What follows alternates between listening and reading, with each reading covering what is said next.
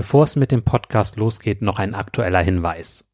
Wie erreichst du eigentlich mehr Ertragssicherheit bei hoher Futterqualität im Grünland? Um dieses Thema wird es gehen am 3.4.2024 im Club der alten Kühe. Und du kannst auch dabei sein mit dem Kennenlernticket.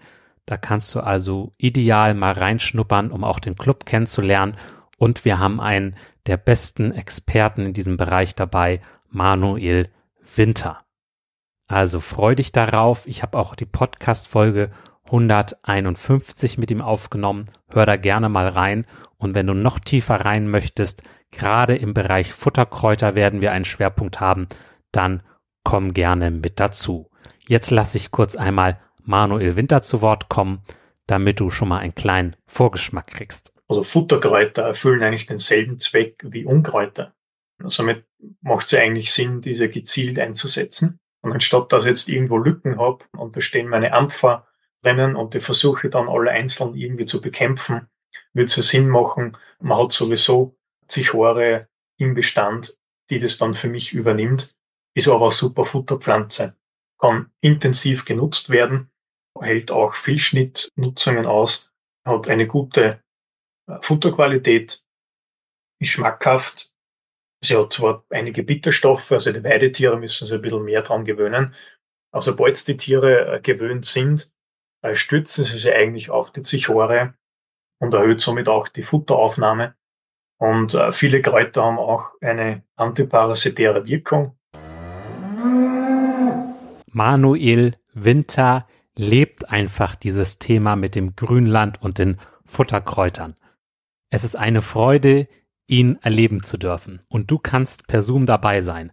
Ganz ohne Fahrtkosten, ohne Reisezeit, direkt abends nach dem Melken mit dazu schalten. Also komm gerne da mit zu am 3.4.2024 um 19.30 Uhr. Weitere Infos dazu und auch die Möglichkeit, das Kennenlernticket zu buchen unter kuverstand.de schrägstrich kennenlernen minus Ticket.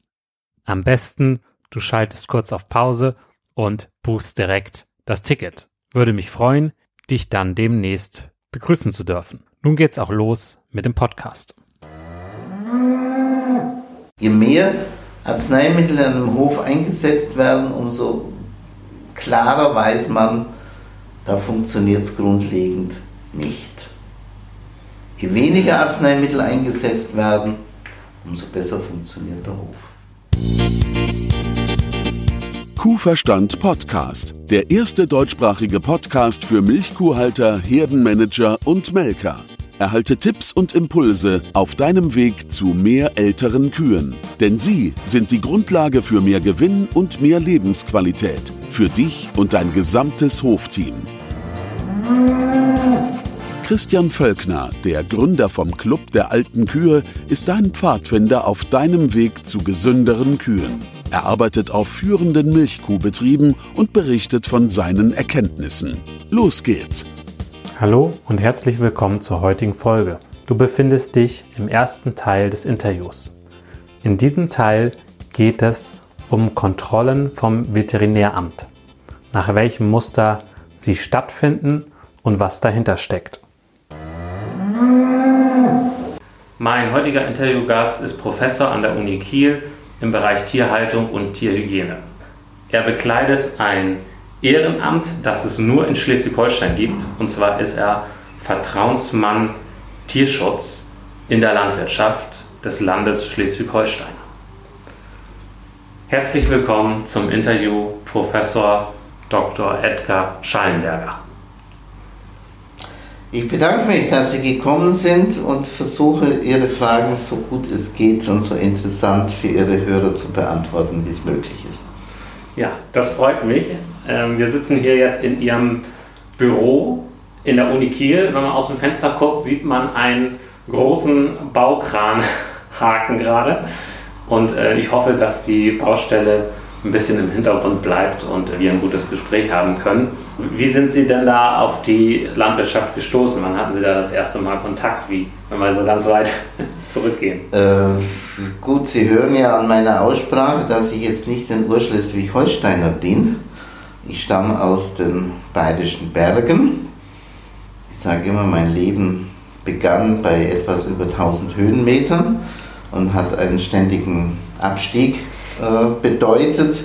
Und jetzt bin ich fast auf Meeresspiegelhöhe angekommen. Dort, wo ich herstamme, war natürlich äh, ganz klar, dort gab es Landwirtschaft, Almwirtschaft, Rinder, Jungrinder und ein paar Schweine und ein paar Kartoffeläcker, die aber nicht sehr produktiv waren. Und sonst gab es nichts. Also Landwirtschaft, Milchwirtschaft war meine Umgebung. Aber wenn ich stamme selber jetzt nicht von einem Bauern ab, aber ich bin mit Landwirtschaft aufgewachsen. Was ist denn so ein Vertrauensmann, Tierschutz? Das fragen viele Leute. Da stehen zwei Wörter drin. Ad 1, Mann, gut, ich bin noch männlich, könnte aber auch eine Vertrauensfrau sein. Äh, das zweite ist das Wort Vertrauen. Und Vertrauen ist ein sehr schwieriges Gut. Vertrauen muss man sich erarbeiten und Vertrauen darf man nie enttäuschen. Äh, ich kann nicht davon ausgehen, dass jeder Bauer mir vertraut, aber nach einer Weile sollte er mir vertrauen. Was ist meine Aufgabe? Das Land suchte jemand als Ansprechpartner, der unabhängig von der, sagen wir mal, administrativen Veterinär- und Landwirtschaftsverwaltung Zugang zu Landwirten findet und Ansprechpartner für Landwirte ist, die Probleme haben, die auf der normalen Ebene etwas schwieriger zu lösen sind. Ich soll auch Ansprechpartner sein für sogenannte, was man heute im Englischen sagt, Whistleblower. Leute, die also sagen, ich weiß etwas, aber ich traue mir nicht zu, mich zu offenbaren, weil mein Arbeitgeber dann Schwierigkeiten machen würde, weil ich meine Stellung äh, gefährden würde und so weiter. Das heißt also, an mich darf auch jeder herantreten, der meint, etwas mitteilen zu wollen, was bei mir dann äh, ähnlich wie bei einem äh, Pastor im Kummerkasten landet, aber von mir nie gesagt wird, wer, wann, wo, über was mit mir gesprochen. Ich habe auch. Also, um das mal praktisch zu sehen, eine Frau hat auf dem Betrieb angefangen ja. und äh, ist schockiert über einige Missstände, ja. die da sind. Ja. Die, was passiert denn? Sagen wir mal so, es können drei Dinge bei sowas passieren. Sie kann bei mir anrufen, wenn ja. sie weiß, dass es mich gibt. Das wissen auch nicht alle, obwohl gelegentlich auch in landwirtschaftsnahen Zeitschriften und so weiter auch über mich berichtet wird vor allem zu Beginn meiner Tätigkeit vor etlichen Jahren, kurz nach meiner Pensionierung, wurde da öfter darüber berichtet. Im Bauernblatt steht auch gelegentlich mal was. Ich trete gelegentlich äh, bei Schleswig-Holstein Magazin oder bei solchen Dingen natürlich auch auf, aber ich mache meine Pressearbeit sehr zurückhaltend, sagen wir es mal höflich. Ich will nicht dauernd Hansdampf in allen Medien.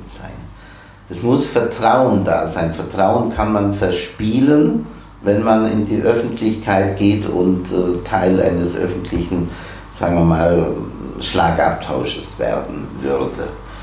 Mhm. Äh, das Offenbaren hat zwei Seiten. Es gibt Leute, die letzten Jahre mehr, derzeit weniger, die sich an mich wenden und die ich würde fast sagen, denunziatorische Absichten haben. Was sind das? Die, die, also Denunziatorische Denunziation ist, ich will jemand hinhängen. Ich will ihm was anhängen, was nicht so ganz stimmt.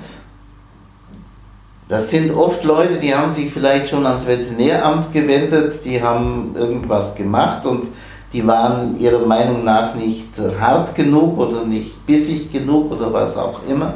Und dann kommen sie zu mir, erzählen mir eine Story, die vielleicht ein bisschen aufgebauscht ist, die immer einen gewissen Kern hat, aber eben, das ist nicht immer alles ganz wahr, und wollen jemand hinhängen und wollen, dass ich dann komme. Ich weiß ja nicht, was ist, wenn mir einer was sagt. Ja. Stimmt das oder stimmt es nicht? Da muss man natürlich sagen, als langjähriger Hochschulprofessor hat man tausende Menschen schon mündlich geprüft. Man hat also gewisse Fragestrategien, um der Wahrheit näher zu kommen, aber es gelingt nicht immer.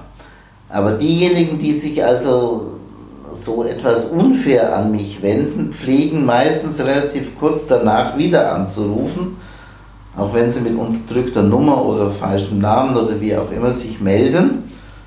Äh, ich bin immer zurückhaltend, wenn jemand seinen Namen nicht nennt und keine Nummer erscheint am Telefon.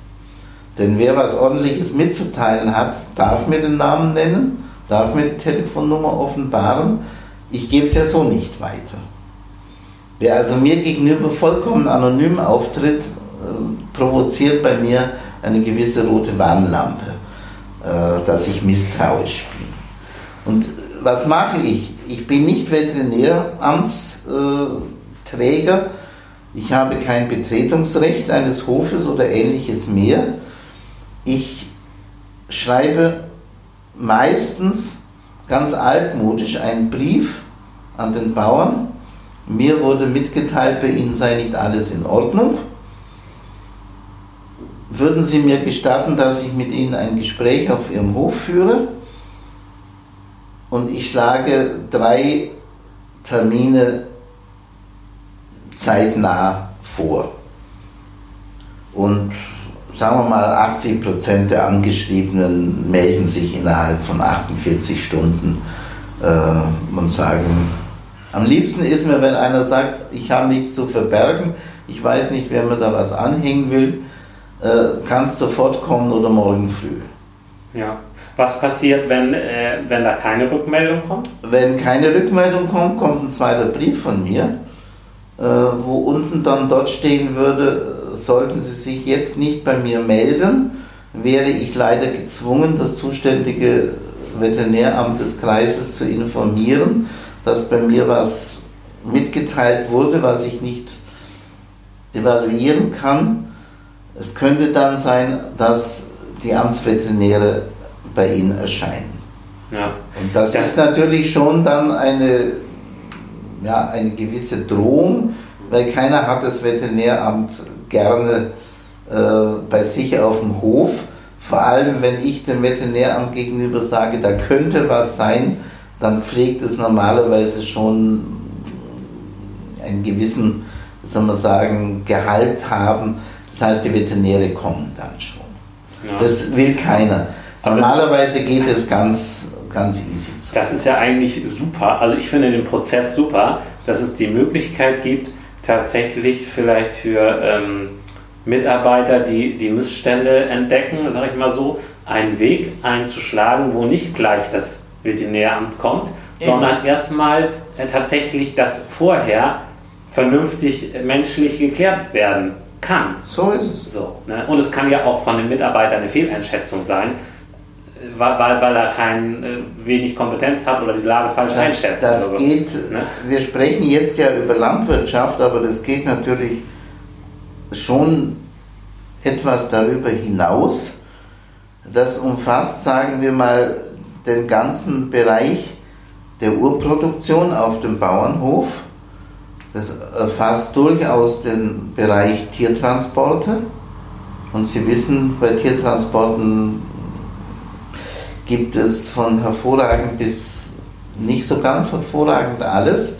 Es gibt Kurztransporte, es gibt Langtransporte, es gibt Transporte sogar in weit entfernte Nicht-EU-Länder, die die letzten Jahre ja auch in die Diskussion gekommen sind. Also in dieser Problematik bin ich durchaus auch mit eingespannt. Es gibt auch Lkw-Fahrer, die sich an mich wenden und sagen, ich sage Ihnen mal, wie es ist. Ich bin auch schon auf Tiertransport-LKWs mitgefahren, um mir ein eigenes Bild zu machen. Und es geht natürlich bis hin am Schluss zu Schlachtereibetrieben oder Schlachthöfen. Mhm. Also das ganze Spektrum, jeder kann sich an mich wenden.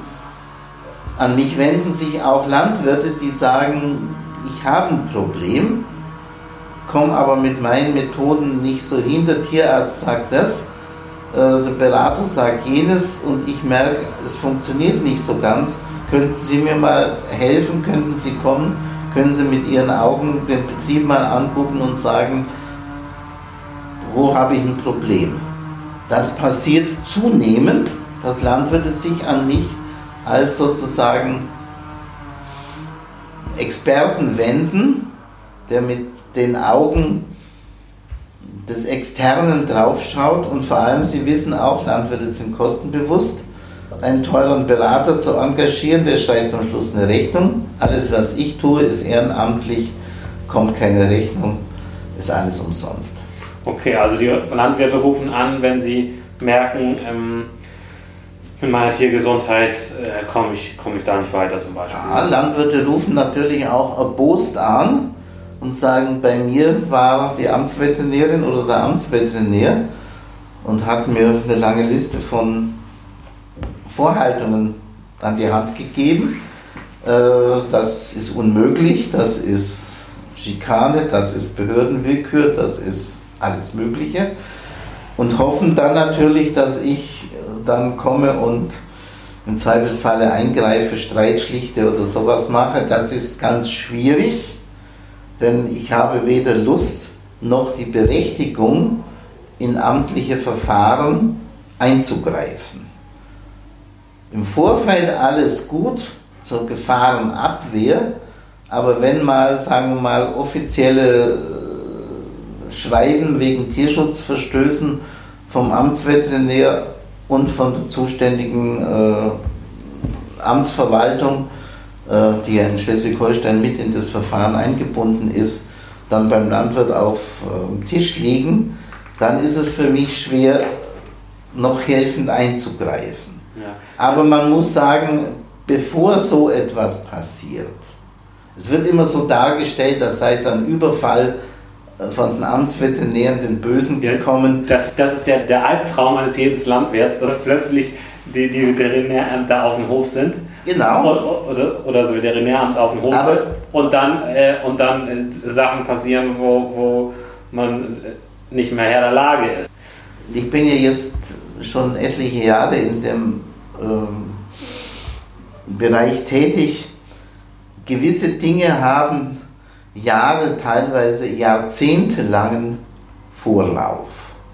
Es gibt leider, muss ich sagen, Landwirte, die immer wieder haarscharf am Gesetz vorbei agieren oder bewusst gegen gewisse Dinge verstoßen. Das muss man sagen. Das sind nicht ganz viele, aber mancher Landwirt hat beim zuständigen Veterinäramt oder in Neumünster beim Landeslabor eine wirklich lange und dicke Akte. Das, aber das wird ja die extreme Seltenheit sein, oder? Ja, aber ich gehe ja jetzt nicht mit der Masse der guten Landwirte um, ja. sondern ich gehe ja mit der Masse derer um, die vielleicht unterdurchschnittlich in ihrer Performance sind. Ja. Oder eben Landwirte, die schon ganz nett Schwierigkeiten haben. Das heißt, ich sehe die 80% oder 90% Guten ja üblicherweise gar nicht. Ja. Sondern ich gehe mit einer Negativauswahl im Prinzip um. Äh, gut, also Sie sagen, jeder hat Angst, wenn die Veterinäre kommen. Äh, jetzt müssen wir mal uns darüber unterhalten, warum kommen Veterinäre? Man muss sagen, dass wir haben eine sogenannte risikobasierte Überprüfung im Lebensmittelbereich. Und Landwirt ist auch ein Lebensmittelhersteller. Das heißt, es wird nicht in regelmäßigen Intervallen eine Kontrolle auf dem Hof stattfinden, sondern es findet eine Kontrolle statt, wenn entweder irgendetwas auffällig geworden ist, zum Beispiel, dass äh, die Molkerei äh, sagt, die Milchqualität stimmt nicht mehr, oder eben wenn erhöhter Anfall von verendeten Tieren über die Tierkörperbeseitigung äh, kommt, das sind dann eben risikobasierte Kontrollen. Und da schaut man dann natürlich schon relativ genau hin. Daneben gibt es sogenannte Routinekontrollen, das heißt ein bestimmter Prozentsatz von Landwirten wird einfach per Zufallsgenerator routinemäßig mal kontrolliert. Aber nicht jeder Landwirt wird jedes Jahr oder alle zwei Jahre kontrolliert. Es gibt Landwirte, die, da war 20 Jahre kein Amtsveterinär da und die leben glücklich und zufrieden und machen alles prima. Also das hängt schon ein bisschen von äußeren Gegebenheiten ab. Und dann kommt natürlich auch das Landeslabor zu Landwirten, um zum Beispiel Arzneimittel, äh, Vorräte, Dokumentation und so weiter zu kontrollieren. Das wird relativ streng und strikt und auch mit einer gewissen Regelmäßigkeit ausgeführt. Und da muss ich sagen, kein Mensch wird gerne kontrolliert. Kein Mensch fährt gern mit seinem Wagen, wenn er älter ist, zum TÜV, weil es könnte sein, dass irgendwas festgestellt wird. Ich weiß, dass Buchführung, Buchführung ist lästig, aber Buchführung hilft einem selber sehr viel, auch die eigenen Schwachstellen zu erkennen. Und wenn einer zum Beispiel regelmäßig seine äh, Medikamente überprüft, ob die alle schön entweder im Kühlschrank sind oder sauber sind, dass nichts Abgelaufenes rumsteht, dass die Behandlungs- und Abgabeblätter gesammelt werden und, und, dokumentiert werden, dass zum Beispiel keine dreckigen Spritzen auf Höfen rumliegen, dass verdreckte Kanülen in Injektionsflaschen stecken. Sowas kommt alles vor. Ja. Und dann ist es natürlich klar, wenn da dann eine Kontrolle kommt und sowas vorgefunden wird, dann wird es bitter. Und gerade der Umgang mit Arzneimitteln, da möge man sehr pingelig sein. Es gibt Bauern, die sagen, hier habe ich drei Fläschchen, das ist alles, was ich habe. Mehr brauche ich auch nicht. Und es gibt äh, Bauernhöfe, wo ich doch verwundert bin, wie viel auf den Höfen an Arzneimitteln rumsteht. Je mehr Arzneimittel an einem Hof eingesetzt werden, umso klarer weiß man, da funktioniert es grundlegend nicht. Je weniger Arzneimittel eingesetzt werden, umso besser funktioniert der Hof. Also ja, Behandlung, die Behandlung von das Tieren. Ist, ist, ja logisch. Keiner gibt ja freiwillig Geld für Medikamente aus. Nein, die Behandlung sollte auch. Der Tierarzt gibt Rat, der Tierarzt überwacht einen Hof. Äh, der Tierarzt sollte regelmäßig von mir aus vorbeikommen, sollte alles besprechen. Aber die Hauptaufgabe ist eben Prophylaxe und nicht am Schluss Therapie todkranker Tiere. Das ist die eine Seite. Also die Häufigkeit des Aufschlagens der amtlichen Kontrolle äh, ist ja für viele Bauern ein Mysterium. Es ist aber kein Mysterium dahinter. Die amtlichen Kontrolleure müssen sich natürlich ganz klar an Verfahrensvorgaben halten. Tierschutzgesetz und die ganzen Verordnungen, die dahinter stehen, müssen beachtet werden. Äh, und da haben manche Landwirte schon ein bisschen Probleme mit. Zum Beispiel, wenn man sagt, was ist Leiden, was ist lang andauerndes Leiden von Tieren. Äh, jeder Veterinär, auch jeder Amtsveterinär, auch ich billige jedem Bauern zu, dass er ein paar Tiere in der Herde hat, die nicht topfit sind. Das ist so. Mhm.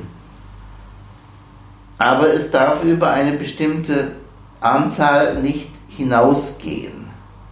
Wenn ich aber eine Herde zum Beispiel habe, Beispiel vor drei Monaten um und bei, Größenordnung 180 Kühe in Milch, also kein kleiner Betrieb, auch kein Uraltbetrieb, aber in diesem Betrieb waren dann doch, sagen wir mal, um die 90 Tiere, so dass sie dramatische Klauenbeschwerden hatten. Dramatisch heißt also zwei, drei Klauen oder drei Beine konnten praktisch nicht mehr belastet werden. Und die Milchleistung ist extrem eingebrochen gewesen, natürlich. Und der Bauer hat weniger verdient, natürlich. Und was macht er? Er gibt zu, selber kann er keine Klauen ordentlich schneiden. Und den Klauenpfleger hat er seit drei Jahren nicht mehr auf dem Hofe gehabt, um Kosten zu sparen. Aber da, da frage ich mich ja, ähm, wie, also das ist ja von der Logik her, hat er, hat er sich total verrannt. Ne, das Natürlich. ist ja total, total, unlogisch. Wie kann das sein, dass, äh, dass ein La Landwirt sich so verrennt? Ganz einfach. Also einfach nicht, aber man muss immer nach den Gründen von Fehlentwicklungen und von Scheitern suchen. Ich sage ja immer, der ja, Spruch hat sich inzwischen sogar schon ein bisschen verselbstständigt, ich sage, den Tieren geht es schlecht, wenn es den Bauern schlecht geht. Nicht allen Tieren geht es schlecht, wenn es den Bauern schlecht geht, aber es hat immer einen Grund, wenn Tiere vernachlässigt werden, dann liegt es ja nicht an den Tieren, sondern es liegt am Betreuer, am Bauern. Und darum schaue ich immer erst, was ist mit dem Bauern, bevor ich weitere Schlüsse ziehe. In dem geschilderten Fall gerade war es eine Vater-Sohn-Konfliktsituation. Der alte Vater oder der langsam alt gewordene Vater hat den Stall gemacht, war überfordert durch ständige Betriebserweiterungen. Der junge offizielle Betriebsinhaber hat Außenarbeiten gemacht, Feldfruchtarbeiten gemacht, hat das Futter bis zum Futtergang angeliefert, hat aber keine Stallarbeit und, und, und gemacht.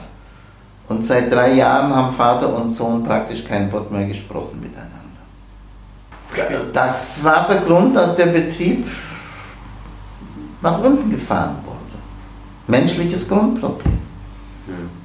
Das heißt also, wo immer ganz schwierige Situationen sind, schaue ich immer, was steht dahinter. Das war der erste Teil des Interviews mit Professor Dr. Edgar Schallenberger. Im zweiten Teil des Interviews geht es um die Abwärtsspirale in der Landwirtschaft. Ich kann den zweiten Teil sehr empfehlen, da es auch für Landwirte die nicht in dieser Abwärtsspirale stecken, sehr interessant ist, um die Berufskollegen besser zu verstehen, die in diese Notsituation geraten sind und auch um sich selber davor zu schützen, mal in so eine Notsituation zu kommen.